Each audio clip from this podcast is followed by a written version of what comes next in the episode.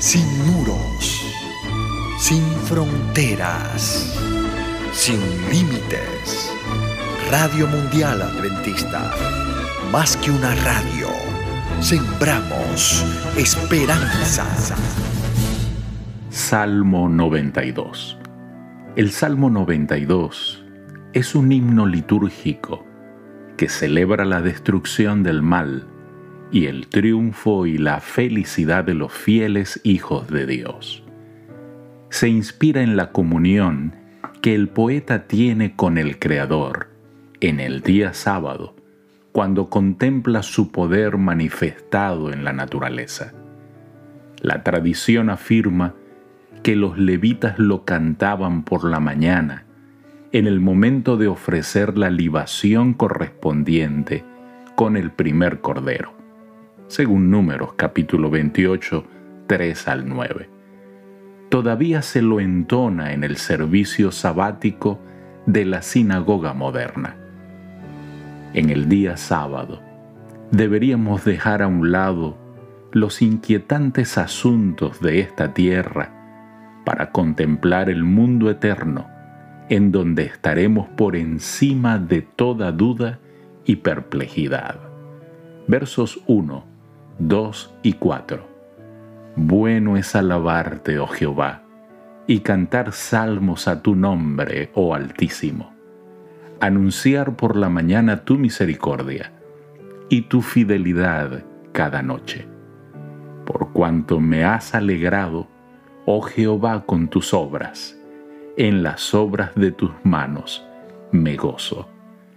El sábado es el día especialmente apto para la alabanza.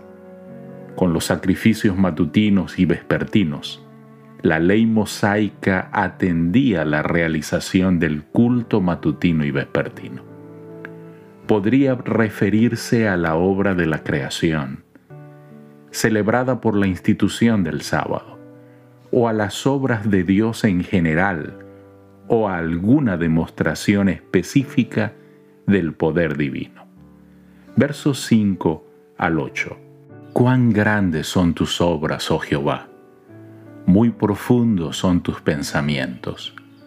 El hombre necio no sabe y el insensato no entiende esto. Cuando brotan los impíos como la hierba y florecen todos los que hacen iniquidad, es para ser destruidos eternamente mas tú Jehová, para siempre eres altísimo. Los propósitos y los designios de Dios revelados en la creación y en sus continuas misericordias sobrepujan la comprensión humana. La gente ruda, inculta, de entendimiento embotado, no puede comprender. La perplejidad que inquietaba a Job en Job 21, 7 al 21, y que muchas veces aparece en otros salmos como el Salmo 73, no existe en este salmo. El salmista no solo plantea el problema, sino que también inmediatamente lo resuelve. La destrucción de los impíos llega tras su triunfo. La destrucción es el resultado natural e inevitable de la impiedad. Ni la prosperidad ni la caída de los impíos afectan a Dios, quien permanece para siempre en su excelso trono. Verso 10 y verso 13. Pero tú aumentarás mis fuerzas como las del búfalo, seré ungido con aceite fresco, plantados en la casa de Jehová en los atrios de nuestro Dios florecerán. El salmista confiaba tanto en su amistad con Dios que estaba seguro de que Él lo enaltecería. Se destaca a la palmera por su característica de permanecer verde en invierno y también en verano.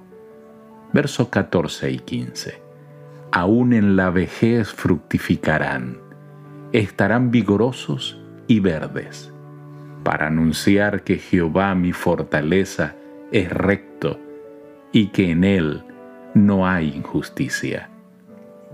Los justos seguirán fructificando y glorificando a Dios mediante sus buenas obras.